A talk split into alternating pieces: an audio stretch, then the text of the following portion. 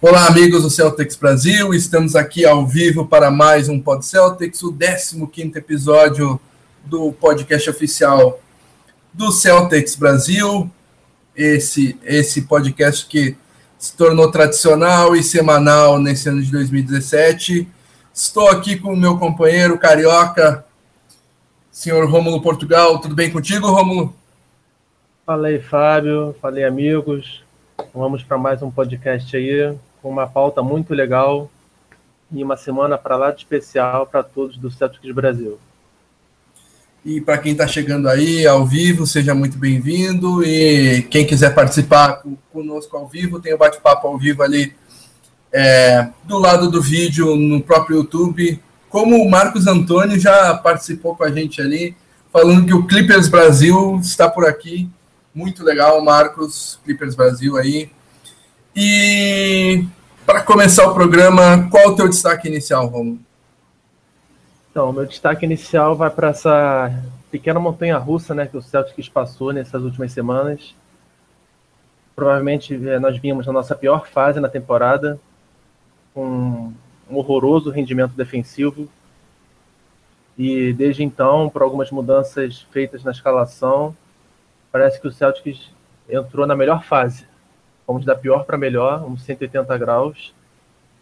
E a gente vai discutir como isso aconteceu e se, se essa boa fase vai perdurar por mais algum tempo. E o seu destaque, Fábio?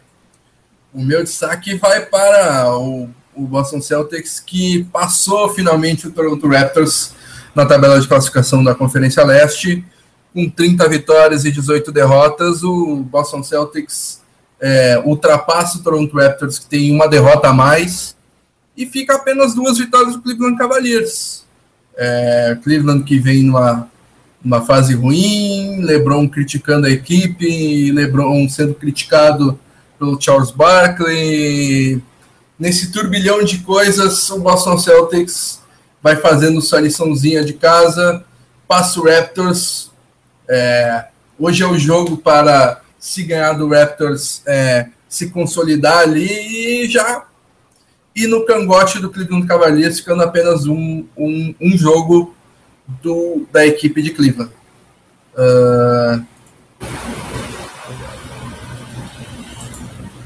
uh, vou aproveitar aqui, agradecer o Marcos Antônio, falando que vai dar um retweet no nossa, nosso link, né?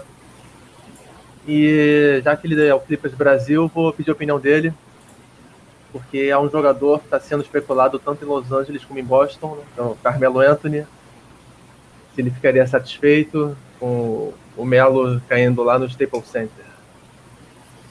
Particularmente, é. quero ver a opinião do Geilson do André. Ele já está perguntando a nossa opinião sobre o Butler, nós vamos conversar a respeito.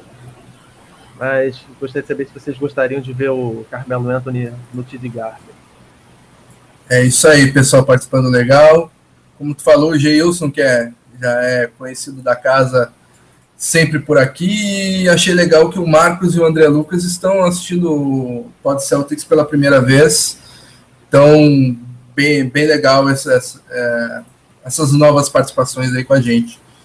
Então, para seguir, seguir um pouco a nossa pauta aqui, as últimas partidas do Boston Celtics, uh, derrota para o Washington Wizards é, por 123 a 108 no, no jogo que ficou é, conhecido pelo jogo do, da equipe do Wizards, com todo mundo chegando com, com roupa preta no, no ginásio. Vitória com o Houston, uh, contra o Houston do, é, do co-MVP da temporada, James Harden. Por... Como? O começo da, dessa nova fase do time. Exatamente. Nova escalação, novo, novo tudo aí.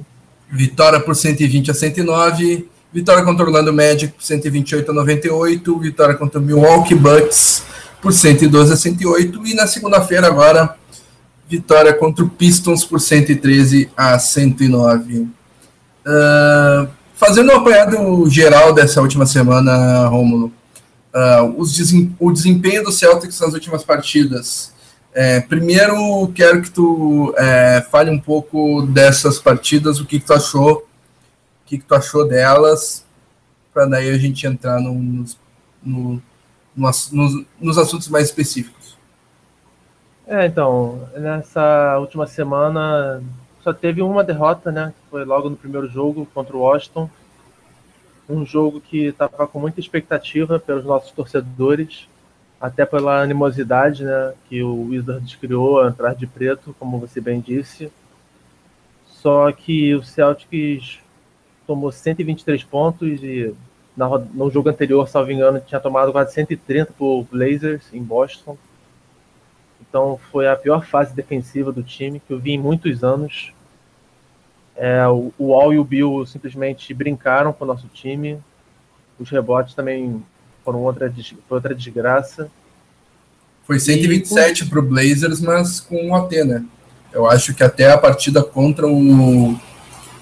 É... 127 com prorrogação, né? Isso. Com... 23 só no tempo regulamentar. É. Então... E teve a derrota contra o Knicks também, por 117 a 106, é. derrota que não deu para entender, né? O time estava numa queda brusca defensiva. O Smart, que a gente comentou nos, nas edições anteriores, também havia caído muito de rendimento. E ficou aquele clima, poxa, o que será que vai acontecer de agora? Será que o Celtics vai cair na, na zona dos playoffs? Será que a gente se iludiu com esse time? E aí o Celtics mostrou uma qualidade que eu estou gostando muito, que é essa resiliência. Dois dias depois de uma derrota feia para o Wizards, recebemos o, o Rockets, que é um time mais forte da liga.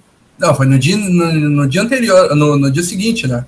No dia seguinte, foi back-to-back, verdade. Back-to-back. O, o candidatíssimo MVP, James Harden, e simplesmente mostramos uma boa atuação, especialmente defensiva, com mudanças no time titular, que nós vamos comentar. E desde então, com essa vitória, parecia que o Celtics precisava de, uma vitória assim, né? Para dar aquele gás a mais, para o time ver, pô, nós somos bons. Aí contra o Orlando, que é um time bem inferior, 30 pontos de diferença, eu cheguei a fazer análise no site. Nós vencemos a batalha dos rebotes. Defesa foi bem, o ataque foi excepcional. O quarto período, nossos titulares não jogaram. E contra o Bucks, foi um back-to-back -back também. Teve o desgaste da viagem, sem Bradley, sem Horford. Mas sem problema. Nós vamos lá, conquistamos mais uma vitória. Não Novamente uma prorrogação. Isso. E para fechar a semana, esse clássico contra o Pistons, um jogo morno na maior parte do tempo, mas no quarto período a equipe do Michigan assumiu a vantagem no placar. E quando tudo estava se encaminhando para uma derrota, né, típica daquela de Boston, que cede a, a, virada, o Thomas chamou a responsabilidade. Thomas, que o Fábio não gosta, né, que não, que não admira. É, bem eu mesmo. e falou: não, eu vou trazer essa vitória para casa. E tá aí, líder da divisão do Atlântico, segundo do leste. E hoje um jogo para lá de especial para poder disparar na segunda, na segunda posição. O, Estou vendo aqui que... alguns comentários no grupo do Vinícius, Santiago, Buckler sim, Carmelo não. O Geilson Souza, eu vejo o Anthony como o Garnet. Nossa. É, Além é... de ser um excepcional jogador, ele vai moralizar muito jogando de verde. Essa aí eu deixo pro Fábio aí. Comenta aí, Fábio, essa parte aí. tu, quer sair, tu, tu, quer sair de fininho, né? É, uh, essa aí eu deixo pra você. Passa aí é. tua aí. O, o Vitor Augusto é, dá boa noite. Vamos que vamos hoje para consolidar essa vice-liderança da conferência. É isso aí, Vitor. Falaremos disso até no decorrer do programa. O Marcos Antônio te respondeu ali sobre Carmelo em LA. Uh, ah, ele disse que gostaria dele uh, em Los Angeles, só que não gosta da proposta. É, Crawford, Redick e Rivers por é, Carmelo Anthony de agora. Ele pergunta se é, é ele faz uma das. É, será que vale a pena?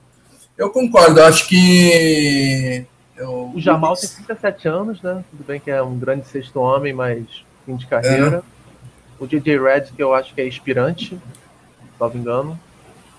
O Austin Rivers é que é uma boa indagação. Será que o pai trocaria o filho? Isso é. Eu, sinceramente, acho que o Clippers sairia ganhando nessa troca. Eu acho que além desses três jogadores, ainda deve ter mais alguma alguma escolha de draft, né? O Knicks não vai trocar só por três jogadores, um, é, um mais velho, um sexto, um, um inspirante e uma incógnita. Mas, uh, claro que o Clippers é, também sentiria a falta desses jogadores, né? O Rivers vem fazendo uma temporada excelente, é, é, suprindo bem as ausências ou vindo do banco para é, no lugar do, do Chris Paul, esse tipo de coisa. Mas é, para tu conseguir um, uma estrela, tem que abrir mão do banco, né? Uh, o Gelson falou que tu jogou a batata para mim, né? É, eu entendi o ponto de vista dele. O, o, ele vê a figura do Carmelo Anthony como era do Kevin Garnett na, na época em que ele veio para Boston, né? Uma super estrela e, e é, que pode dar certo jogando de verde, mesmo com personalidade forte. Acho que, óbvio, né? O Garnett era muito mais jogador do que o Carmelo Anthony é hoje. Mas faz sentido, é um cara de personalidade forte que pode dar certo no, no Celtics. Uh, o Marcos Antônio fala ali do que ele gostaria que o Carmelo saísse dos Knicks, mas as propostas de troca que estão fazendo com os outros times parece até brincadeira, concordo. Uh, e se colocassem algo a mais uh, na oferta, uh, a, a, ele acha que seria uma boa também, mas a oferta inicial desses três pelo Carmelo Anthony só. É, pois é. voltando à pauta aqui,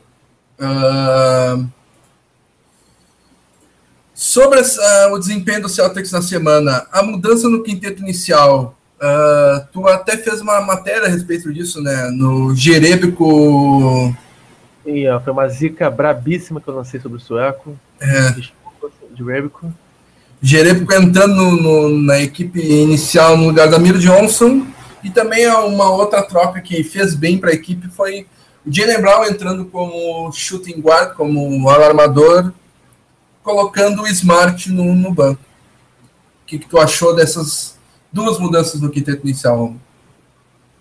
É, então, né, é, no primeiro jogo entre Rockets e Celtics lá no Texas, o Jerebico já havia entrado como um ala pivô titular. Justamente porque o Rockets joga nesse pace insano do D'Antoni, com muitas bolas de três. Então até compreendi. O que me surpreendeu foi a manutenção dele para os três jogos seguintes. Mas o Dravico recompensou essa aposta nele. Pegou 10 rebotes. Desde que ele virou titular, o Celtics passou a ser uma das melhores equipes de rebote da liga. Eu vou repetir porque eu sei que é difícil de acreditar. O Celtics foi uma das melhores equipes em rebote dos últimos jogos da liga. E surpreendentemente, ou ele vai virar banco hoje de novo. É, eu até lamento isso. E peço desculpa, né, por ter feito a matéria, zicando. De todo é. modo. e o Jalen Brown eu, eu gostei também, porque foi uma aposta e ela teve dois sentidos, ao meu ver. O Smart estava pífio como titular. Não sou daquela teoria que jogador que é para vir do banco, que não pode ser titular. Não vou entrar nesse mérito, mas o fato que ele estava pífio, como saindo já desde o primeiro minuto.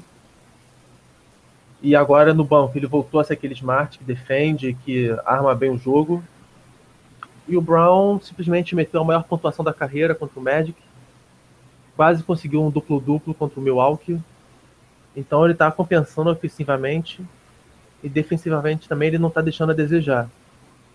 Então foi uma ótima aposta do Stevens fazendo essas mudanças dando moral né, pro Drape e pro Brown, mostrando que quem vem do banco pode vir a ter chance sim no, no time titular a qualquer momento. E compensou também que tá aí. Quatro vitórias consecutivas e a segunda colocação da conferência. O que, que você achou, Fábio? E os amigos aqui também. O Marcos Antônio, o Matheus Lança, o Fernando Ferreira, o Geilson. Se vocês também ficaram satisfeitos com essas mudanças do Stevens. Uh Cara, uma da a, a mudança do do Jerebe com entra no assunto da sequência. Então eu vou falar antes do do, do Brown no, no Smart. Acho que a entrada do, do Jalen Brown deu um pouquinho mais de confiança para o Jalen Brown e subiu o nível dele, já que ele está jogando junto com os titulares, então ele não tem tanta responsabilidade. E, e isso fez com que o, o, o nível do jogo dele é, florescesse um pouco mais. É. É, e, e, o Brown traz. É, é, o Smart é um cara que vinha trazendo a bola, cadenciando mais. O, o Brown não. Corre para todo lado, defende, pega rebote. Não.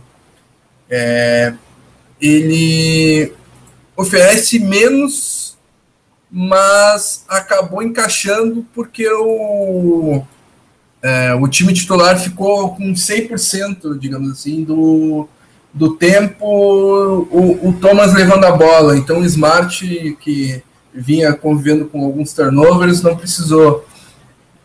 E, e, o Brown é um pouco mais alto que o, que o Smart.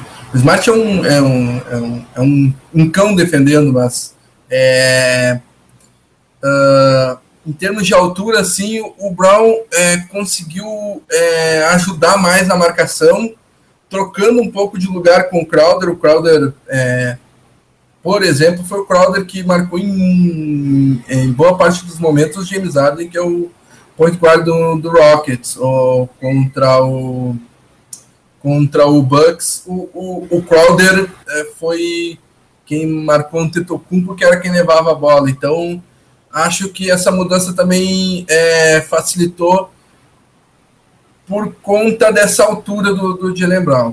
Uh, quanto ao Jerebico no Amir Johnson, uh, o Jerebico é um cara que espaça mais a quadra, tem é um cara voluntarioso, tem boa técnica, mas é um jogador mediano.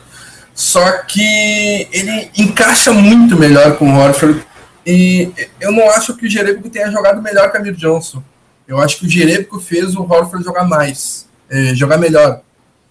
Então acaba que a entrada do Jerebico é, ajudou na equipe. Concordo, pelo... eu acho que o entrou com mais disposição também, mais energia para o time. É, mas, mas é, energia é algo que o Jerebico tem de sobra e que o Amir é, é o Amir do Celtics, né? Porque no, no, no, no, Raptors ele era bem enérgico, no, no, no Celtics, sei lá, é, virou uma freira. Não, não, não consigo entender. Mas o, o é, uh, na minha opinião, o que mais mudou, pro, um, o que mais o Jerebico colaborou, digamos assim, foi essa é, foi esse crescimento na produção no, no do Horford que está jogando é, que jogou mais no garrafão, mais dentro, é, defendendo dentro sem abrir para marcar alas mais rápidos que ele e fazendo mais jogadas de post. Então, é, eu acho que é, isso tem muito a ver com essa sequência. O Horford mais no garrafão, defensivo e ofensivamente. O que, que tu acha a respeito disso, Romulo? É, eu acho que você contemplou, porque o Draper realmente tem um encaixe muito bom, porque ele é um bom reboteiro, ele, apesar de ser menor que o Amir Johnson, ele também sabe pegar rebotes, defende bem, é um cara bem enérgico, tem uma bola de três confiável. E, enfim, é um jogador que o time precisava até para levantar o moral do time, né, que estava vindo baixo depois daquelas derrotas com pouca defesa e pouca entrega.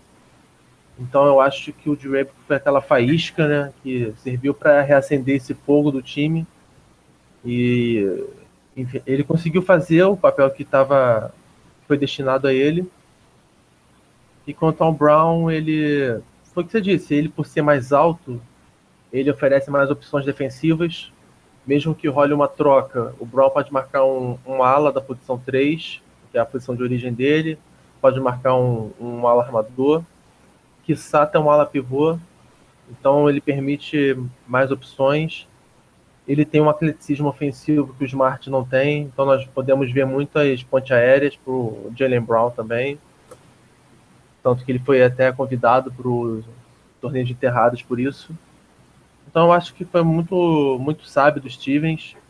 Ele fez jus à fama que tem de um jogador de xadrez como comandante de basquete e trouxe mais quatro vitórias para Boston, que é o que importa. Uh... Tô vendo aqui a opinião do Geilson também. Ele fala que o Stevens já colocou o Mickey de titular e não insistiu nele. O Inter vai dar fase, quem tá melhor ganha mais minutos. Esse é o lema do Stevens, né? Você não vai ganhar minutos, você vai conquistar, nada é dado. E o Gilson com, completa o seu raciocínio falando que o Stevens deveria dar mais moral pro Mickey, apesar dele ter entrado algumas vezes e não corresponder. Uh, é. Foi o que o, próprio Jason disse acima: quem tá melhor ganha mais minutos. Se o Mickey não correspondeu, ele vai voltar para o fundo do banco. Concorda, Fábio? Sim. É, eu acho que o Mickey não correspondeu e Mickey e Young cavaram o túmulo e devem ser dispensados para a próxima temporada. Para ver Zizit, para ver o Yabusle e, e mais outros free agents. Uh, G. Brunos, Boston e Matheus Monsassila estão por aí também. Boa noite aos dois. Fernando Ferreira, parabenizo o nosso trabalho. Muito obrigado, Fernando. Uh, uh, espera ter condições de estar no, no, encontro de São Paulo. Opa, bem legal. Eu estarei lá no, no, no encontro de São Paulo. Então a gente se fecha para lá se conseguir. E é, ele fala que o Stevens adora Jerebico, é um cara muito disciplinado taticamente, também muito, muito, muito bom de grupo. Tem isso também, né? O, o Jerebico é aquele cara agregador, é o Robinho no, e o seu pandeiro, é o Jerebico e, e, a sua e o seu carisma, assim como era até o, com, um pouco com o Mikael Pitrus um pouco mais para trás, depois foi o Keon Doolin, esse cara mais agregador de grupo, agora o agregador é o Jerebico.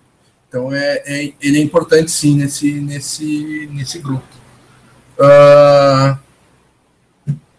e o crescimento de produção do Crowder no, nos últimos jogos, como como tu vê isso uh, para a equipe? É, o...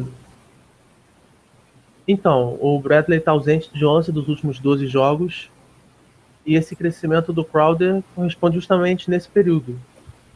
Então eu tiro meu chapéu para ele, porque o Bradley é o nosso segundo maior cestinha na temporada. E na sua ausência, alguém tinha que crescer e chamar a responsabilidade. Então a gente falou muito da personalidade do Crowder para criticar, né? Naquela época das confusões com Gordon Hayward, das brigas com Wizards. Mas agora a personalidade dele também tem que ser elogiada para isso. Porque na ausência de um jogador importante, ele falou: tudo bem, então agora eu vou ser esse jogador importante e nos últimos 10 jogos, o Crowder está com uma média de quase 20 pontos, mais de 50% de aproveitamento nos arremessos de quadra. Resumindo, ele está naquele clube 50, 40, 90. Ah, eu já ia te perguntar a respeito. Tu que tanto valoriza esse grupo, que só Kevin Durant e. Uh, Curry. Curry estão nesse grupo. Agora eu queria ver tu falar do, do Crowder nesse grupo dos 50, 40, 90, para quem não, não sabe do que a gente está falando. É o grupo daqueles caras que tem mais de 50% de aproveitamento em field goal, mais de 40% em bolas de 13 e mais de 90% em lances livres. Nossa. E o Jay Crowder está nesse grupo. Então, isso também mostra muito do, da personalidade dele, é, que é um, um trabalhador nato, eu lembro que eu fiz as análises do Crowder de fim de temporada nos, nos dois anos anteriores. Ele era um chutador de 3 de 29% em 2014 e 2015. E nessa sequência ele está chutando 45% nas bolas de 3. Então isso é inacreditável. Temos que tirar nosso chapéu para ele. E, enfim, é, assumiu esse papel né, de co-líder junto com o Thomas em pontuação. Marcou muito bem o Giannis Antetokounmpo contra o Bucks. marcou o Harden também contra o Rockets, ou seja, ele também está sendo muito exigido na defesa, marcando All-Stars e está correspondendo. Então eu é. lembro que há dois podcasts eu citei Crowder para o prêmio de Lambisgoia, porque ele vinha, tinha tido uma participação zerada contra o Philadelphia.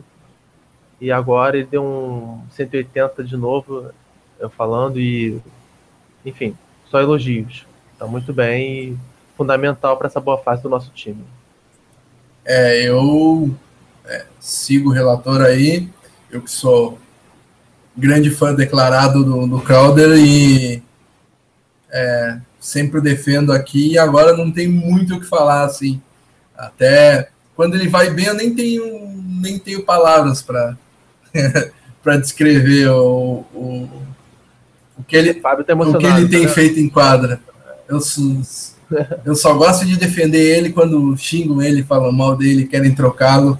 O cara que é um dos melhores alas da liga, uma posição tão carente, tão uh, Gerei porque levou o seu nível porque a equipe precisou, a ausência do Bradley, e ele está jogando muito.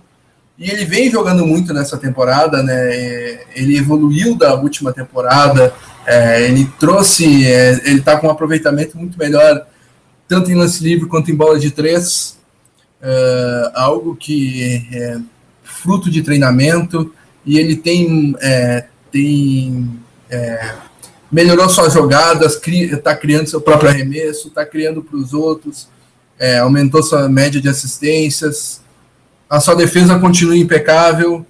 É, eu acho que o, o Crowder, é, às vezes, ele é muito é, criticado muito severamente e, na minha opinião, injustamente. É, é um cara muito importante para a equipe. Nós estamos falando de um jogador que está beirando 50, 40, 90 na temporada e ganha 7 milhões, eu acho. Pois é. Uma pechincha incrível que o Wang conseguiu para o nosso time. Pois é. Então, falando, é, passando um pouquinho do Crowder para o outro destaque foi é, convocado para o All-Star Game no time reserva. Nos últimos 10 jogos está com uma média absurda de 35 pontos por jogo, 7,2 assistências, 3,2 rebotes, 50% de aproveitamento no field goal. É o segundo maior pontuador da liga, tem o maior perda da liga. Uh, o que falar de Isaiah Thomas? Vamos, vamos ouvir do maior crítico dele, pelo menos na equipe Celtics Brasil, senhor Rômulo Portugal. É, o Thomas. É, vou começar esses meus comentários é, lembrando que o Thomas fez o melhor mês de janeiro em pontuação da história do Celtics e o terceiro melhor mês, qualquer mês, da história da franquia em pontos. Então isso mostra como é que foi o mês de janeiro dele ele está crescendo mês a mês, de outubro para cá, a média de pontos da temporada. É o segundo maior cestinha do ano. E não está deixando de também é, envolver os companheiros nisso, né? Não está só chutando, ele também está dando bons passes, está encontrando o Crowder para meter essas bolas de três. Então, o Thomas está sendo o que se espera de um principal jogador. E vamos torcer que essa boa fase continue, porque, enfim, ele chegou quando o Celtics não era nem um time de playoffs, e agora com ele liderando a Alcateia aí, é, já estamos em segundo, pertinho do Cavaliers, quem diria, né? Então, só elogios ao Anão, que vai para o seu segundo All-Star, foi convocado também na semana passada. E vamos ver até onde ele consegue chegar e nos levar também. Matheus Lança Silva também lembra o apelido dele, The Little Guy. Lembrando também que o Thomas tem um apelido muito curioso, muito curioso o Pizza Guy. Desde o é. apelido que acompanha ele desde os tempos de Sacramento. Exatamente. Para quem não sabe, para quem não sabe o porquê desse apelido, eu aconselho que jogue no YouTube. Isaiah Thomas, Pizza Guy. É, vai ser muito engraçado. E perguntar para vocês também, para o G. Brunos, para o Geilson, para o pessoal que está nos assistindo, o que vocês estão achando do nosso anãozinho nessa temporada aí. Agora vamos ouvir o Fábio se derretendo elogios pro camisa 4. Vai lá, Fábio. Cara, esse mês de janeiro.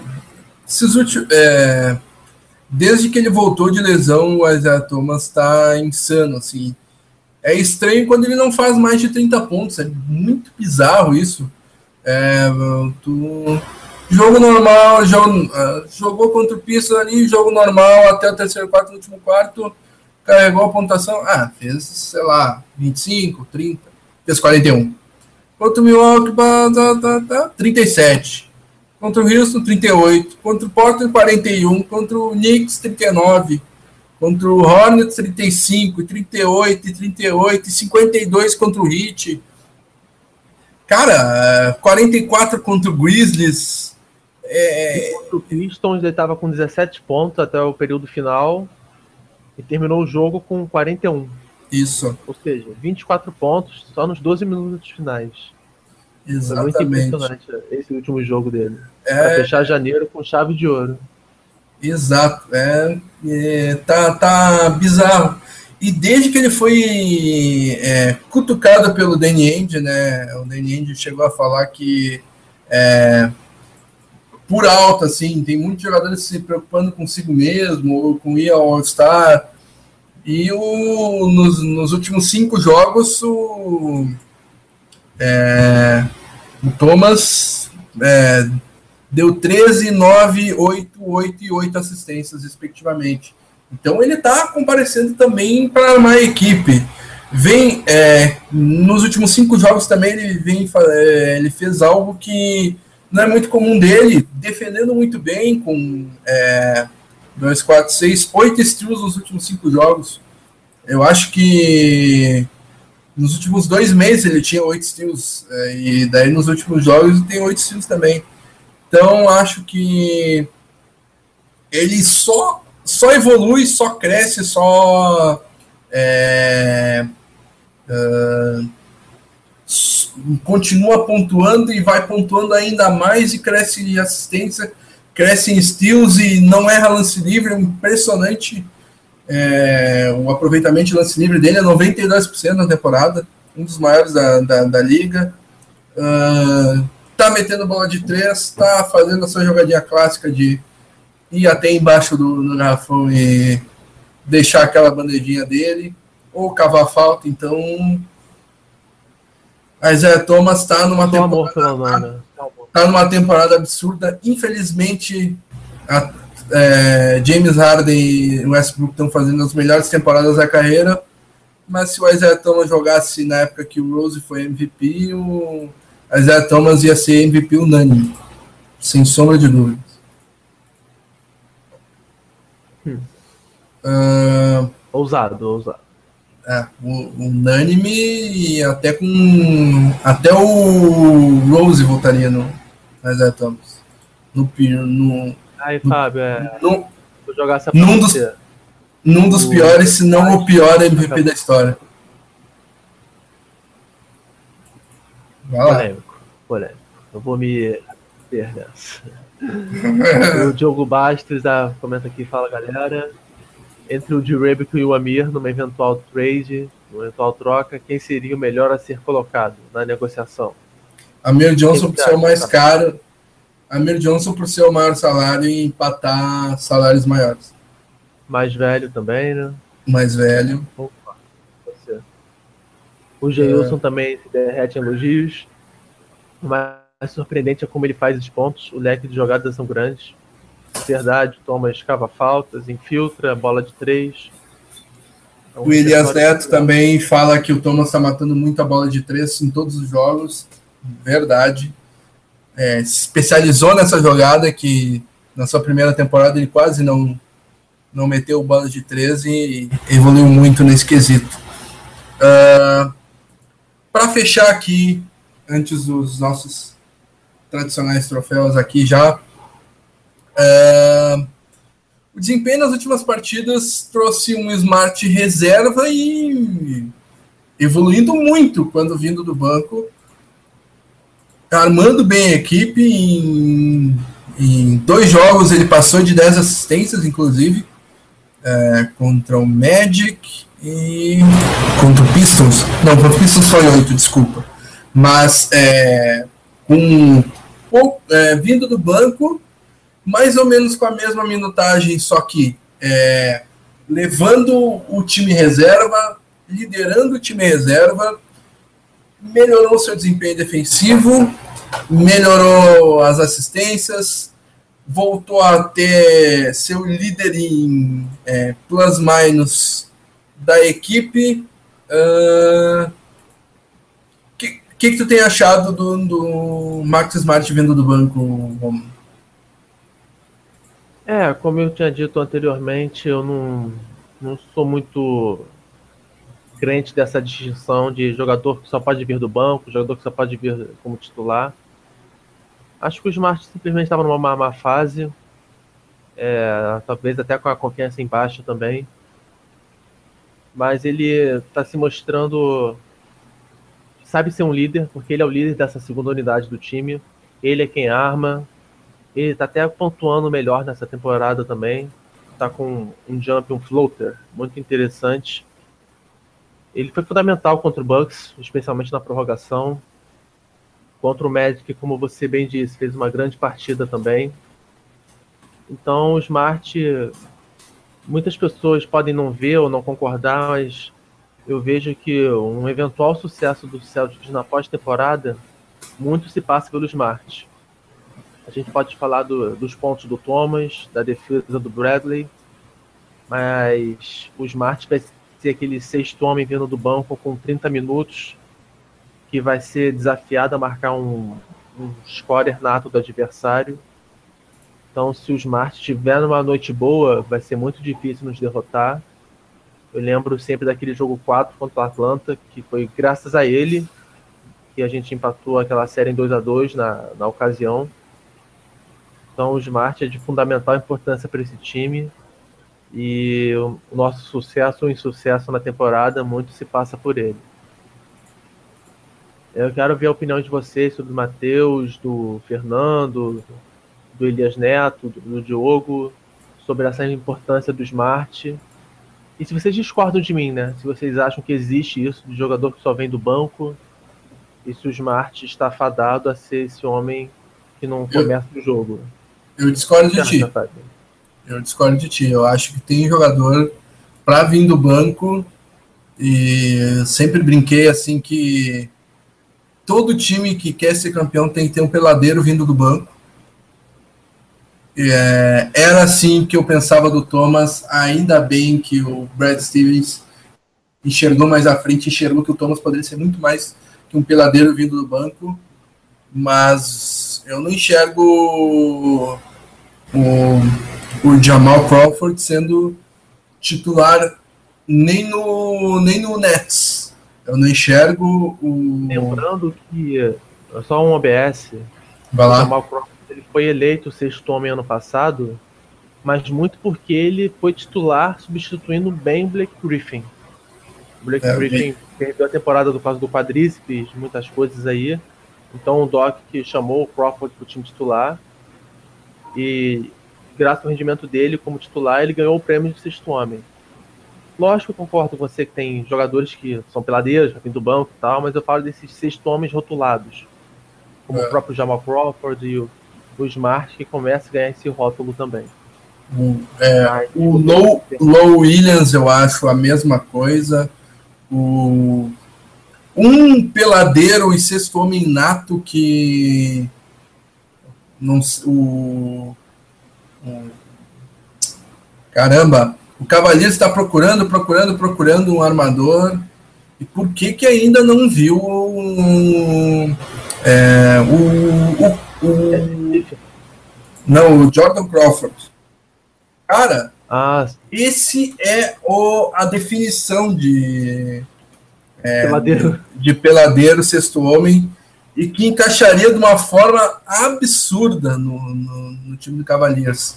Uh, é um cara que piscou o olho, tem é, 10 arremessos e já está com 15 pontos. É, cara que é, eu gosto, gosto do desse, desse cara que vem, joga 20 minutos e traz 15, 20, 20 pontos do banco. É, esses caras também são importantes. É claro que o, o Smart está mais para uh, Manu Ginobili, por exemplo, que é sexto homem, mas para armar o, a garotada, para armar um time menos experiente e com menos é, condutores de bola. É isso que o Smart está fazendo no, no Celtics atual. Mas eu vou reformular minha pergunta para você e para os nossos amigos que estão me ouvindo. Você acha que o Smart já pode ser rotulado como um sexto homem? Ah, não, isso não. Isso, isso não, isso não. Quando ah. Quando o Thomas tiver lesionado, eu acho que o Smart pode fazer aquela função. E daí o nosso sexto homem hipotético vai ser o Terry Rozier, como já foi. Eu acho que o, o Smart só não encaixou na 2.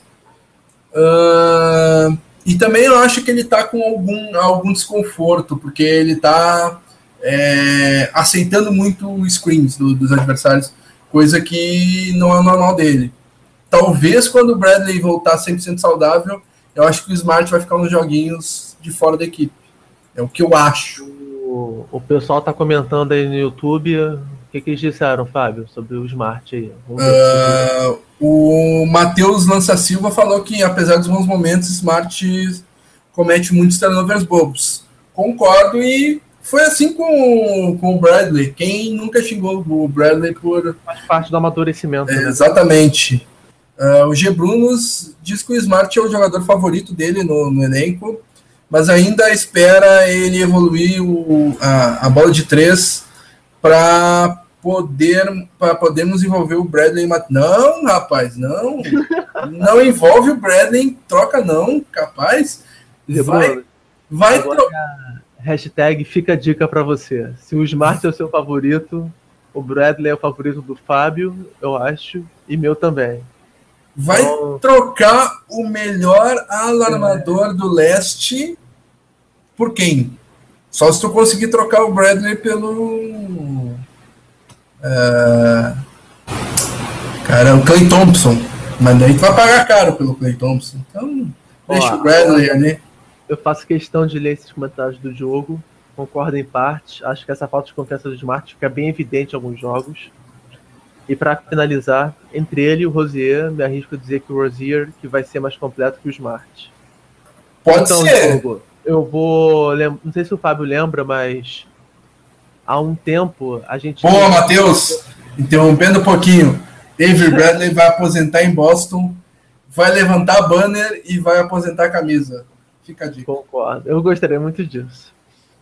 Mas voltando, é, houve um debate interno entre a, aqui o pessoal que colabora com o site se o Rosier podia ser um jogador mais completo que o Smart ou não. Na época eu defendi que sim, porque embora o Rosier não defenda como o Smart, ele tem maior capacidade ofensiva. Fato tremendo a época internamente. Não sei se o Fábio lembra, deve lembrar. Uhum. Então eu gostaria que vocês opinassem também. Se o Gebrunos, o Fernando, o Diogo já deu sua opinião, o Matheus e o Fagner. Fagner, acho que é a primeira vez que eu vejo ele comentando aqui, né? Seja muito bem-vindo. Se vocês acham que o Rosia pode vir a ser um jogador mais completo, embora seja um defensor é, mais fraco, se ele pode ser um jogador mais impactante no geral do que o Smart. Ó, o Elias Neto já responde que o Rosier é o preferido dele. Uh, e o Fernando fala que participando da rotação reserva faz ele ter ainda mais vantagem e também se desenvolvendo cada vez mais. Eu acho que ele está falando até do, do, do, do, Smart em relação a isso. Ele fala que acha o Smart gigante na defesa, muito, é, concordo plenamente, e que é muito cru ainda ofensivamente. Para ser titular precisa contribuir nas duas Tem, tem bastante fundamento isso, Fernando. Uh, Geilson fala que o Rosier pula demais. Esse moleque é, é meu. É, exatamente. Esse moleque é meu favorito. A transição de jogo dele é espetacular. Falta alinhar mais jogo melhor, achar os jogadores em boas posições, mas o moleque é bola. E o Elias Neto fala que a agressividade do Rosé dá um gás muito bom no elenco, na minha opinião, o melhor handle do time. Uh, tirando a Isaiah Thomas, eu concordo. É, é, quem conduz melhor a bola mesmo. Além do. É... Fala que na defesa não, eu acho que isso é unânime. Acho que no ataque uhum. já é melhor do que o Smart. Concordo também com o Marco Aurélio. É... Boa. Uh... Para fechar aqui o tópico de, é, das últimas semana, da última semana, troféu que homem, eu quero abrir dizendo para o Romulo, uh, vamos tornar o Isaiah Thomas Orconcur e porque tá, tá meio chato botar no, no Thomas toda semana como que homem, sabe? Então, o que, que tu acha aí? É, então, essa, essa semana, Thomas fez uma grande semana, né, obviamente, mas eu vou mudar meu voto. Opa! Talvez por isso, é. Eu gostaria de fazer menções, algumas menções. Vamos lá. Primeiro o Thomas, obviamente, né, pela pontuação nos jogos. E fiquei curioso. O Crowd também merece uma menção muito honrosa por essas últimas atuações. Cresceu na ausência do Bradley, está metendo números fantásticos. Mas o meu voto que homem da semana vai para Brad Stevens. Opa! Por quê? Porque o Celtics vinha numa, num péssimo momento, também por culpa dele. A defesa era inexistente. E nos últimos jogos ele arriscou colocando de Ravick e Brown como titulares. E tá aí, a recompensa, quatro vitórias. O time conquistou a autoconfiança e agora lidera a divisão do Atlântico. Então eu sei que isso não aconteceu apenas por ele, porque são jogadores que atuam, mas pela, pela coragem dele em, em mudar o time e pelo resultado que isso surtiu na quadra, o meu voto vai para o Brad Stevens. Boa, bom voto. Cara, como somos dois, é, tu fez a menção ao Isaiah Thomas, eu faço a menção ao Isaiah Thomas também. Faço uma menção. É, não, faço a menção ao Isaiah Thomas, inclusive porque tá sem graça ele ganhar o que homem toda semana. E meu voto e vai levar o que homem porque foi tua menção. Uh, Jay Crowder. Eu achei a semana dele muito boa, assumiu a responsabilidade, marcou bem os adversários, uh, pontuou, pegou rebotes, uh, inclusive contra garrafões encardidos. Então, Verdade. pelo por tudo que fez na semana, uh, e, é, elevando o nível de seu jogo quando a equipe mais precisou, meu voto vai para o Jay, Jay Crowder. E para desempatar, já que tu, tu fez menção a ele, vou ficar. Ó, o Diogo Bastos já desempatou. Para mim, o que homem vai para o Crowder, soube crescer e ter personalidade depois das más atuações e das críticas. Boa, Diogo. Diogo desempatou já, dois votos pro Crowder. Um... Os outros amigos, o Geilson, o Marco Aurélio, também ficaram satisfeitos com, a nossa, com o nosso voto. Eu peço que também opine aí se o Crowder merece esse prêmio também. Agora, a... o troféu Lambisgoia da semana, eu peço que o Fábio faça as honras e tome a palavra. Vai lá, Fábio. Ai, ai, ai, ai, ai. Cara. É, é bom, né? Passar a bomba pro outro. Essa aí é. Cara, eu, eu. Meu voto de. É, de Lambisgoia Caramba. pois é. É igual tropa de elite, isso aí é do Aspira agora. Essa P é do Aspira agora. É, uh, meu voto vai para o Gerald Green. Gerald Green vai ser o, o troféu Lambis Guaia. É, na vitória contra o Magic, ele fez dois pontos, tendo jogado 15 minutos, um de 5 de aproveitamento. Na vitória contra o Bucks, 2 de 7 com 5 pontos. Na vitória contra o Pistons, 14 minutos, 1 de 5 de aproveitamento, apenas 4 pontos. Então, para quem reclama é, de que ele não tem oportunidade, ele teve muita oportunidade e não correspondeu mesmo nas vitórias. Então não dá para dizer assim, ah, uh, só, só joga furada ou coisa do tipo. Não, ele esteve na, na em, nas últimas quatro vitórias com mais de 10 minutos sempre, uh, 16, 15, uh, 13 e 14. Então, uma média de 15 minutos e não fez nada. Um aproveitamento pífio uh, no, nos arremessos. Pife patético. Uh, até para pegar aqui, nos últimos cinco jogos, aproveitamento de 30%. Uh, no field goal, uh, 25% nas bolas de três, uh, 3,6 pontos, 2 rebotes em 11 minutos. 11,6 minutos. Então, 11,6 minutos não, tá errado. É que contou 0 minutos dele contra o Washington porque ele tá machucado. Então é mais. É 15 minutos de média. Então, em 15 minutos fazer 3,6 pontos, não, não, não, não dá, né? Então, meu voto vai pro Gerald Green. É, um bom voto. Só um pequeno aqui, uma pausa para ver o, os comentários do, do pessoal. O Matheus Lança fala que tá comigo. Tamo junto, Matheus.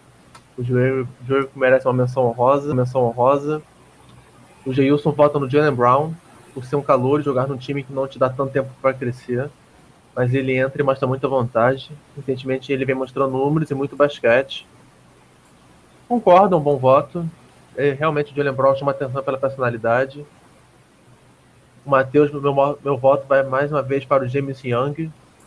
Ele nem joga, né, pra gente poder criticar, né, coitado. É o que o Diogo fala abaixo, né? James Young não vale, não vale votar. Não sei o que ele ainda faz no elenco. Então, eu confesso aqui que eu pensei enquanto você falava, pensei, pensei e eu acho que vou acabar votando no Al Horford. Eita! Por quê? É, você já comentou. Assim, mas votando nele sem nenhuma convicção, apenas porque tem que votar, né? Uhum. O, você comentou nas edições anteriores que o Horford passou a ser a cabeça-chave da defesa, né? Para ser comandar, para comandar. E a gente vê que não surtia efeito. Aí contra o Houston a defesa foi bem, parou o melhor ataque, parou entre aspas, né? Tomando 109 pontos, mas com um bom rendimento comparado ao que a gente vinha tendo. Aí ele perdeu dois jogos, contra o Magic e contra o Bucks. Contra o Magic nós tomamos 98 pontos, sendo que 33 foram no último período, que já era o conhecido lixão garbage time. E contra o Bucks nós tomamos 108 pontos, mas porque nós tivemos prorrogação.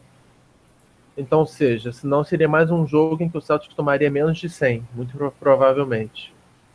Já contra o Detroit Pistons nós tomamos 109, ou seja, mais do que nos jogos contra o Magic e contra o Bucks, que teve prorrogação, e foi a mesma pontuação do jogo contra o Rockets. Ou seja, será que é meramente coincidência essa maior média de pontos sofridos com a presença do Al Horford em quadra? Hoje pode ser um tira-teima para isso, mas devido a essa, essa elevação de média de pontos sofridos com o Al Horford e sem ele, o meu voto de lambisgoia, sem nenhuma crítica pesada, apenas porque tem que votar, vai para o camisa 42.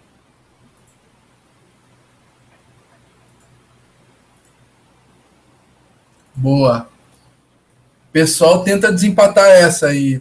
Ah, Diogo, Gilson, Matheus, Elias, Marco Aurélio, Fernando, Fagner. Vamos ver, vamos ver quem consegue desempatar essa para nós. Afinal, o Rock é a contratação mais cara da nossa história. Então, desculpem aí, eu sei que eu estou pisando em ovos aqui. Mas foi apenas um voto, mas sem nenhuma crítica pesada. Nosso próximo assunto são as curtinhas. Uh, primeiro, uh, me ouvindo aí, Romulo, um pouquinho. Tá com fone? Tô ouvindo. Ah, tá, beleza. Uh, curtinhas. Uh, Isaiah Thomas All-Star. O que, que tu acha? É, é, era esperado, né? Pela temporada que ele faz. Ainda fica aquela mágoa por não ter sido titular, que era muito merecido, mas um segundo All-Star para ele. E com muita torcida nossa, talvez ele também convença alguém a vir para Boston na, na off-season. Boa. Uh, é, é, bastante merecido. Uh, injusto ele não ser titular, ainda mais com Kyrie Irving, que não serve para amarrar uh, o tênis dele é, nessa temporada, e o DeMar DeRozan, mesma coisa, não serve para amarrar o tênis do, do Isaiah Thomas, mas merecido ter entrado pelo voto da galera. Senti falta de alguém do Celtics, mas dos sete reservas não tem muito assim. Bradley acabou muito tempo machucado, Orford não está num bom momento, então acho que está de bom tamanho. Se ganharmos hoje, podemos ter o Brad Stevens por lá, e isso a gente fala em seguida. Uh, Brown recusou o Slam Dunk, uh, o torneio de enterradas do All-Star Game, do, do All-Star Weekend, desculpa. O que, que tu achou do, do da recusa do Jalen Brown?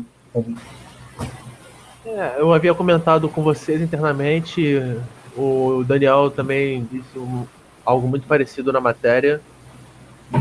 É, o toco dele, o popular toco dele para esse convite, mostra que ele quer treinar durante o All-Star Weekend, ele quer se dedicar e aprimorar o seu jogo.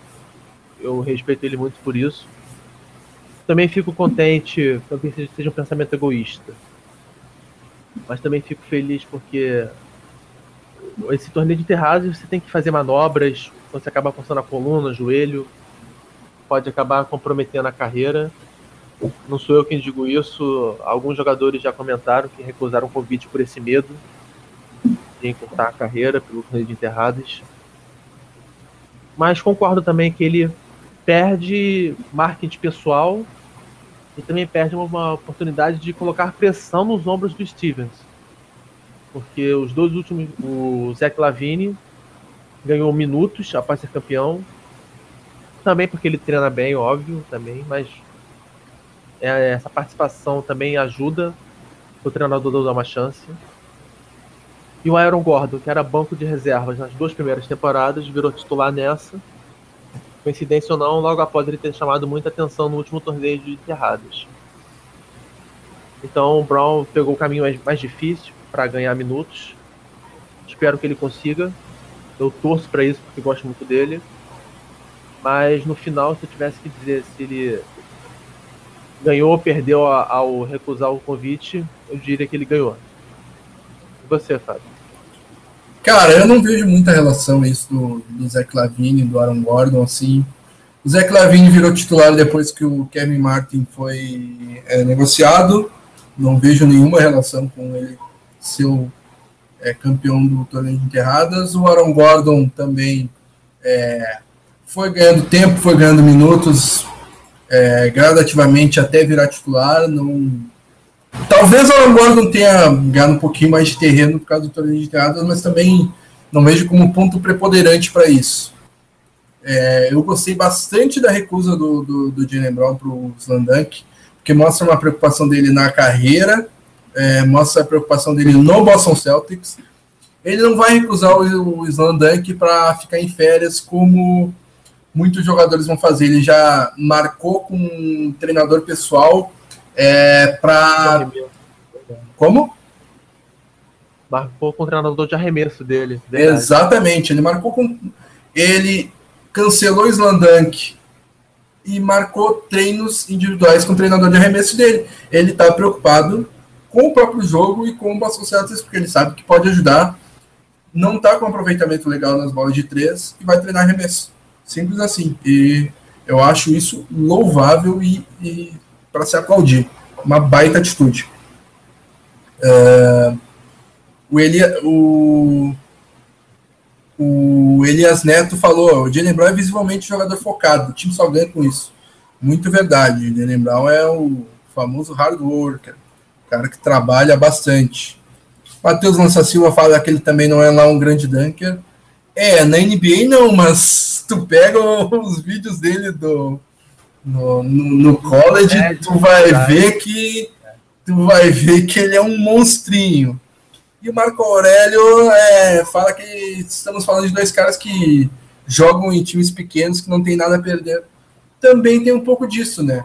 O, quando o Lavine e o Gordon se tornaram titulares das suas equipes, foi porque Magic e Timberwolves não tinham nada a perder. O Timberwolves principalmente, né? Trocou Kevin Martin, trocou o, é, o Ala que foi para o Rockets, me ajuda aí, Romulo. E os dois que estavam jogando ali na, na de, de, SG acabaram saindo para entrar do Lavine. O, junto com o Lavine, inclusive, entrou o, o ala pivô senegalês no time titular também.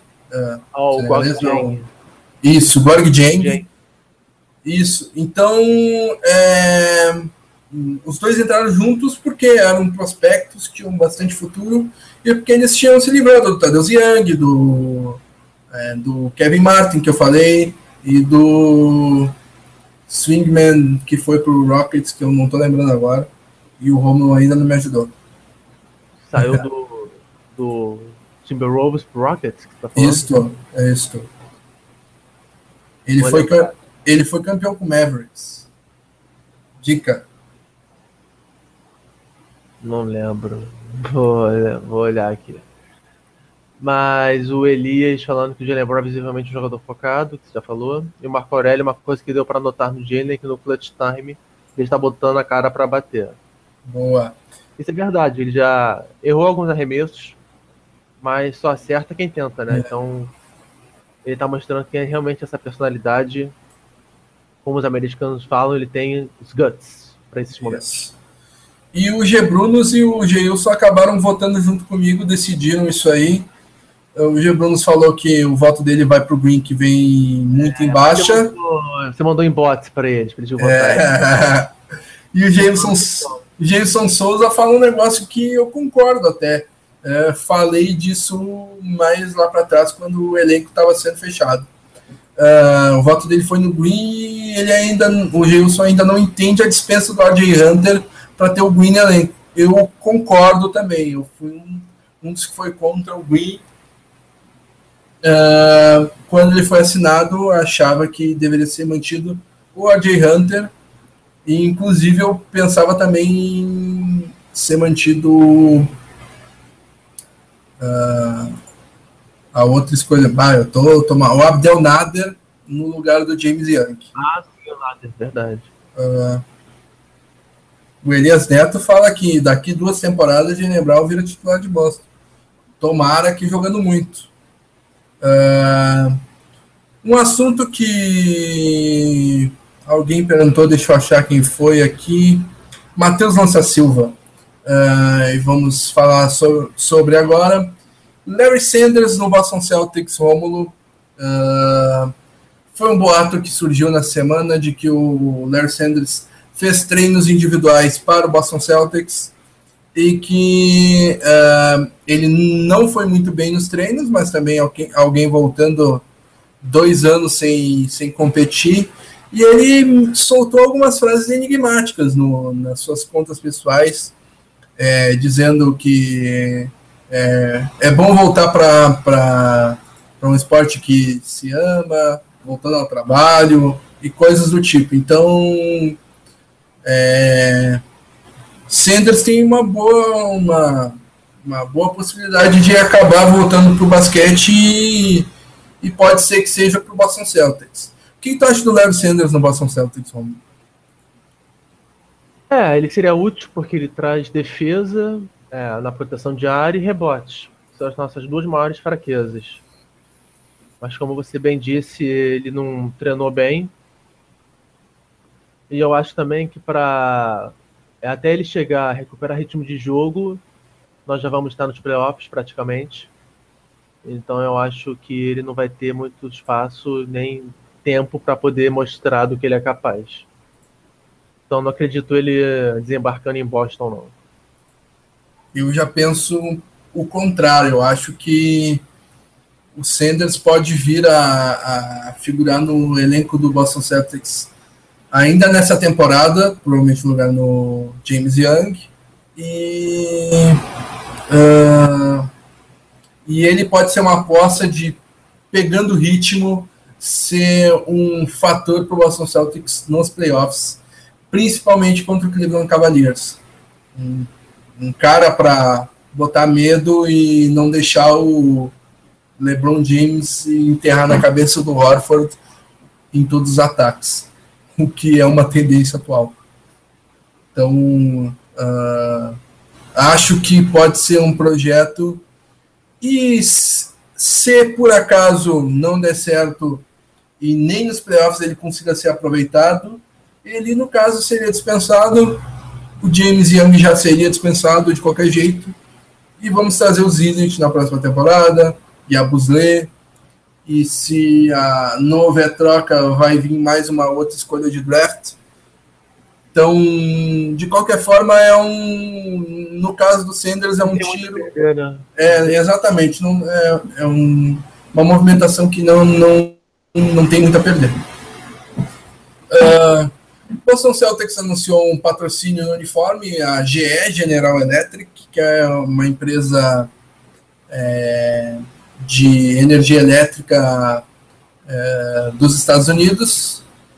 Uh, particularmente eu gostei, eu, eu, achei que ornou bem no, no uniforme, achei bem sutil assim, não é nada nem comparado com o que acontece no futebol, e também não houve invasão.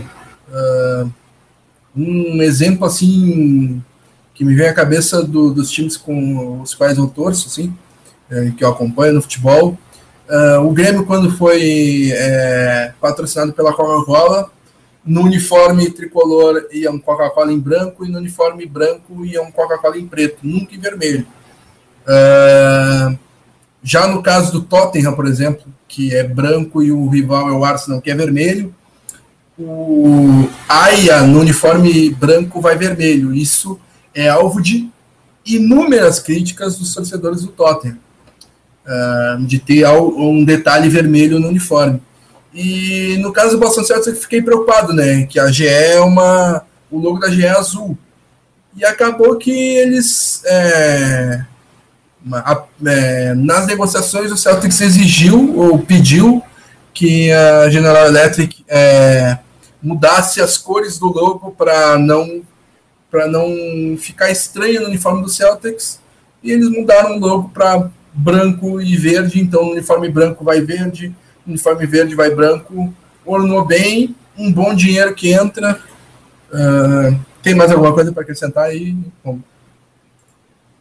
É, então, só um adendo que eles também querem criar vínculos não só com o Celtics, mas com a região de New England, com a região de Boston. Então, eles mudaram a sede da empresa para Massachusetts.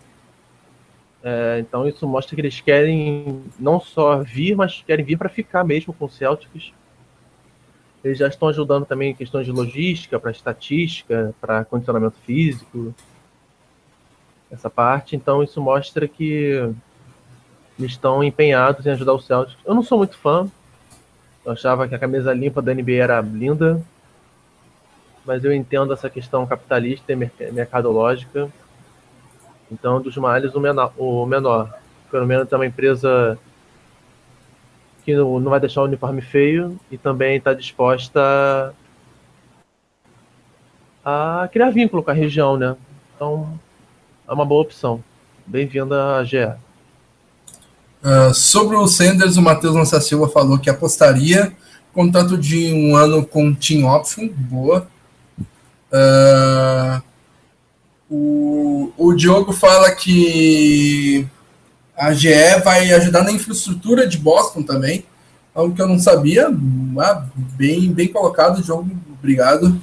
Uh, o Elias fala sobre os rumores com Jimmy Butler. Esses aí, é, ele pergunta se os rumores com Jimmy Butler voltaram. Uh, eu não lembro. Eu escrevi já uma matéria é... sobre isso hoje no site. Um jornalista de Chicago disse que o, os dirigentes da NBA acreditam que os Celtics e os Bulls vão retomar a conversa sobre o camisa 21 do Bulls. Vamos aguardar os próximos capítulos agora. Uh, o Fernando, sobre o Larry Sanders, a, acho que é um contrato baixo, uma aposta a ser considerada.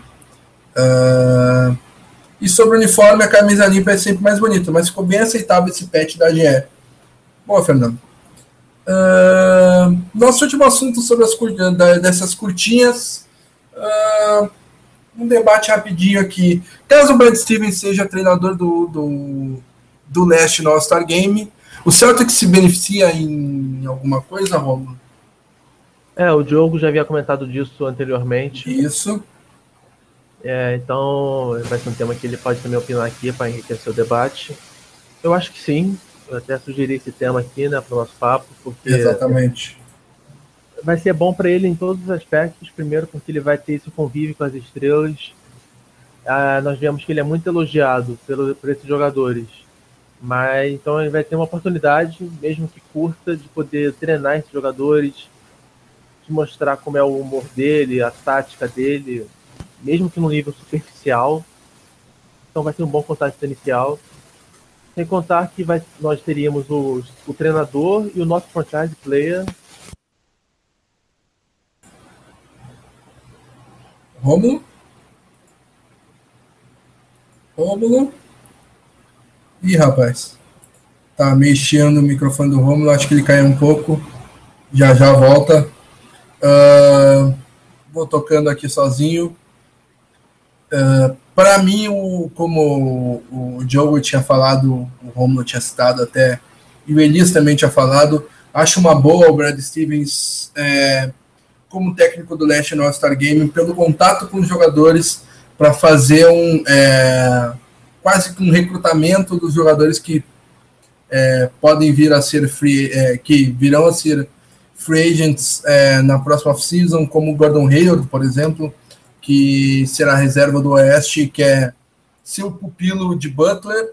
Uh, também. Uh, também é, de uma maior visibilidade, um maior reconhecimento para ele que uh... aí Romulo eita Achei que ele estava por aí.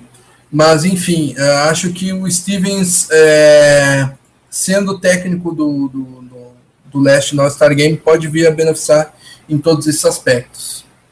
Passando para o nosso é, próximo assunto, que é o confronto contra o Raptors. É, será daqui 17 minutos, né, às 10h30 na hora de Brasília. É, Boston Celtics e Raptors Uh, como?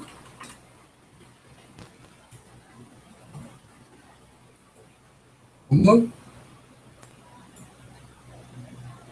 Ah, só ouço o chiado dele.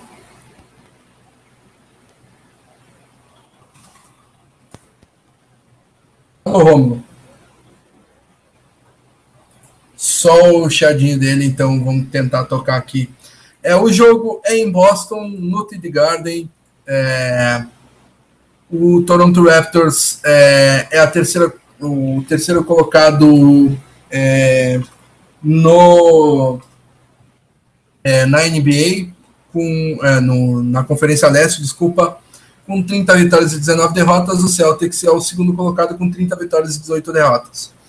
Uh, uma vitória de, deixa o Raptors é, faz o Raptors voltar à segunda colocação do leste é, e garante uh, o, o, primeiro desempate, que é o confronto direto, porque o Raptors iria a três vitórias e nenhuma derrota no confronto direto de quatro jogos com o Celtics. É, se o Celtics ganhar, abre um jogo e meio de vantagem contra o Raptors e cola uma vitória atrás do Cleveland Cavaliers. Então, é, Além disso, se o Celtics ganhar o jogo do Raptors, garante a segunda colocação até domingo, que é o último dia que a NBA vai considerar para anunciar os técnicos. Então, é, uma vitória hoje já, gar já garantiria o Brad Stevens no All-Star Game. Uh, o Raptors vem num mau momento na, na, na, na tabela. Uh, vem é, seis derrotas nos últimos é, oito jogos. Uh, algo que vem preocupando os torcedores do Raptors. Uh, muito disso tem a ver é, com a ausência de seu principal, de um de seus principais jogadores, DeMar DeRozan, mas também as derrotas para Philadelphia 76ers e Phoenix Suns, duas das três piores equipes da NBA atualmente, foram com o DeMar DeRozan em quadra. Uh, a derrota para o Charlotte Hornets também com o DeMar DeRozan em casa. Uh, derrotas para San Antonio Spurs e Memphis Grizzlies, mesmo sem DeMar DeRozan, o Raptors mostrou um desempenho até melhor, porque é, entrou um alarmador que marca melhor que o DeMar DeRozan. É... Opa!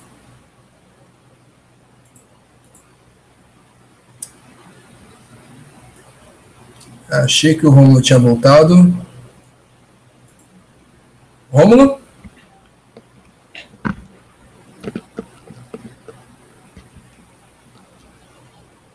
Rômulo? Oi, Fábio. Tá me ouvindo? Agora sim, agora sim. Voltou o homem. Voltou o homem. Uh... Só complementando o que você disse, é... o DeRozan tá fora desses últimos jogos e quando tá atuando, tá atuando baleado. Isso fatalmente influenciou né, nesse, nessa má fase do, do time canadense. Mas isso também não pode ser usado como desculpa, né? Porque se tem algum, time que está sofrendo com desfalques nessa temporada é o Celtics. Exato. Já, já, teve lesão do Thomas, já teve agora o Bradley fora, o Horford com concussão, o Crowder no tornozelo. E nós chegamos em segundos colocados, apesar dos pesares. Então isso faz parte da temporada da NBA.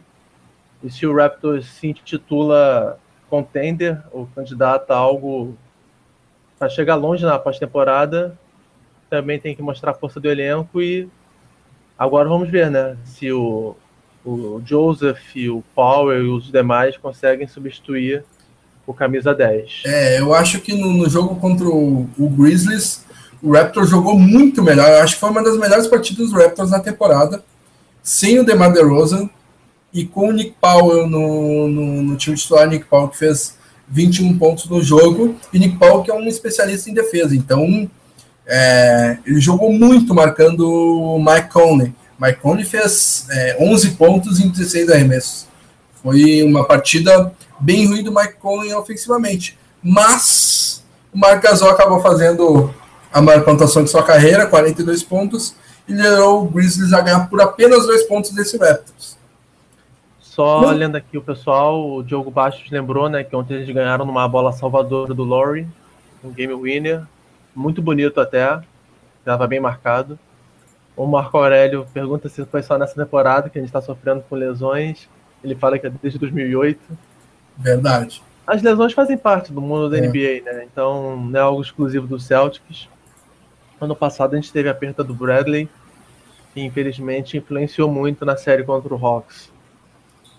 Uh... E para prosseguir aqui, eu queria só a opinião Opinião não, um pitaco de placar do Fábio, dos amigos aqui, do Matheus, do Marco Aurélio, do jogo, do Fernando. Um palpite para o jogo de hoje. Na penúltima vez que eu palpitei, eu cravei, na última eu sequei absurdamente. E nessa eu quero cravar de novo Celtics por 15 hoje. Celtics por 15? Exato. Nossa. Eu acho que o Celtics também hoje exorciza os fantasmas, né? Dessas, duas derrotas para o Raptors. Então, mas o, o Celtics adora um jogo emocionante. Né? Uh, grande parte das nossas vitórias foram com vitórias de 10 ou menos pontos. Então eu vou colocar essa também nesse rol. Celtics por 5. Uh, ah, passar aqui o serviço para o pessoal. Uh, o time do Celtics vai estar desfalcado de dois jogadores importantes, ainda fora da partida. Uh, é, o Avery Bradley. Avery Bradley com a lesão do tendão de Aquiles. E também fora hoje o Kelly Lineker que está com uma lesão no, no, no, ombro esquerdo e vai desfalcar. Uh, e ele não sabe se foi uma lesão como a do ano passado, Ele vai. Ele Foi no vai... outro ombro, né, dessa vez. Isso, exatamente. Ano passado que ele é, perdeu a tem... é, finalizou a temporada com uma lesão no ombro é, e acabou até voltando mais tarde nessa temporada e desfalcou o Canadá no pré-olímpico por causa da, dessa lesão e da cirurgia. E ele, ele diz que é, não sente como se fosse a lesão do ano passado e torce para que esteja tudo bem e vai fazer vai fazer um exame amanhã. Mas os médicos dizem que é só um é, provavelmente só um desconforto que ele é day to day, ou seja, é, vai ser avaliado dia a dia. Uh, no caso do Bradley, o Bradley já voltou aos treinos, mas o Stevens não quer forçar ele. Talvez se o DeRozan jogasse hoje, desfalco do Raptors, o Bradley seria forçado a jogar. Como o DeRozan não vai jogar, o Bradley descansa um pouco mais, treina forte para voltar é, 100%, talvez contra o Clippers. Eu acho mais provável até contra o Clippers do que contra o Lakers. Uh, o pessoal aqui tá divergindo, né? O Geilson aposta no Game Winner. Ele quer ver se nosso coração tá em dia mesmo. É. Jogo Bastos, Celtics por 6. O Matheus tem que ganhar, né? Se for por meio ponto. o G Bruno, 105,99. E o Fernando cola contigo, Fábio, Celtics por mais de 10. Boa. Uh, do lado do Raptors, duas lesões. Delon Wright, que já está fora há muito tempo. E o DeMar DeRozan, que é o desfalque dos últimos jogos do, é, do Raptors, que viu o Lowry florescer nos últimos jogos, tomar as rédeas do time, mas com, é, na ausência do, do DeRozan, são três derrotas em cinco jogos. Uh, Para fechar, então, uh, Romulo, já estamos quase invadindo o horário do jogo. Uh, é para deixar o pessoal já no clima já. É, é e... Exatamente. Clima do. Ó, o Marco Aurélio já tenta tenta dar aquela zicada. É hoje que o Sander faz o jogo da carreira. A tal da lei do ex, espero que não aconteça hoje, Marco. Uh, Para fechar, então, Rômulo, uh, teu destaque final. É, meu destaque final vai para essa grande semana que nós estamos tendo. Na anteontem nós pegamos um rival do leste, clássico. Hoje é um jogo contra um rival de divisão, valendo a segunda colocação. Sexta-feira é um dos dias mais importantes da história do Celtics Brasil. Vamos ter nosso terceiro encontro, Rio e São Paulo, primeira vez que acontece em dois estados ao mesmo tempo. E de, ainda de presente, um jogo contra o Lakers, nosso maior rival. Então tem tudo para ser um dia para lá de especial, para quem gosta do Celtics e nos acompanha aqui o nosso trabalho. Domingo, é, Celtics e Clippers, último jogo do Paul Pierce em Boston. Então também vai ser um jogo certamente muito emocionante gerar boas lembranças para quem assistir. E fechando o final de semana, para quem torce para mais outros times de Boston, o Super Bowl 51 do Patriots. Então, pra, é uma semana para lá de especial para os times de Boston. E a gente conta com vocês aí que esse encontro está saindo muito por causa dessa reciprocidade e desse apoio que vocês nos dão. Então, quem puder comparecer, por favor, que vai ser um dia para lá de marcante para todos nós. É, e quem quiser também fazer que nem a gente, estender o encontro de, de sexta para domingo. Eu, eu que sou de Porto Alegre, vou sair daqui, vou para São Paulo no encontro na sexta. Domingo estarei aí, né, Romulo? Para a gente é. ver o Celtics e Clippers no domingo, aí no Rio de Janeiro, né, o Romulo Carioca. E para ver o, o Super Bowl do é, do, Petição da massa. Do New England Patriots, do Rômulo. Infelizmente o meu Packers não chegou lá, mas vou torcer junto pelo, pelo Patriots. O Fábio uh, tá falando do meu irmão pro Rio Grande do Sul. então, é, enfim, um, uma semana bem legal, um fim de semana especial. É, esse é o nosso destaque final. A gente espera quem puder ir aí. Uh, o encontro. Uh, faça um esforcinho para ir, vai ser bem legal, vai ter, vai ter brinde, vai ter participação, vai ter um, vai ter um Pod Celtics também, né? Não vai ser nesse formato nosso aqui de podcast, vai ser mais uma zoeira, uma transmissão ao vivo é, no YouTube é, entre São Paulo e Rio. Vamos tentar fazer essa integração aí. Comentário carinhoso, Fábio, do Matheus para você. Ah. Cabeça de queijo. boa, boa. E. Uh, foi bem legal a participação do pessoal aí. Uh, Marco Aurélio fala que é de Curitiba e só estará no Rio dia 18. Ah, que pena, cara. Uh, o Gilson Souza fala que tem que ter encontro na Bahia. Cara, ó, Ele é esperto, tem um pequeno BS, só vai vir para o Rio na época do carnaval. ele é esperto. Uh, o, o Geilson falou, tem que ter encontro na Bahia. Olha, futuramente, com o crescimento da, da torcida do, do Celtics no Brasil, crescimento do, das torcidas de NBA no Brasil, quem sabe, né? É, essa é a primeira vez que vai ter encontro em dois lugares, quem sabe num, numa próxima vez em é, São Paulo, Rio, um no Nordeste, um no Sul, Curitiba e Salvador. Quem sabe? Uh, Fernando Ferreira. Aí o Fernando também. É, boa, Rômulo, let's go, Pets. Tudo nosso, Fernando. Fé em Deus e nas crianças. uh, então, é isso aí, galera. É, daqui três minutos já começa o jogo. Uh, então, muito obrigado aí, Romulo. Obrigado a todo mundo que participou. Tentamos é, é, é, registrar todo mundo que participou. Uh, um abraço a todos aí, abraço Rômulo. Até a próxima. Até domingo, né, Rômulo? Para nós. É, é. Né? Até o final de semana aí, finalmente. Um dia especial para todos nós aqui. Obrigado à participação de todos, Jailson, Matheus, Fagner, Marco Aurélio, Diogo. Vocês fizeram desse podcast aí também muito enriquecedor e divertido para todos nós aqui que participaram. Boa sorte aí pro Celtics. Celtics por 5 hoje. Vamos lá. Ah, boa, boa. Um abraço a todos aí, até a próxima. Tchau, tchau. Tchau, tchau.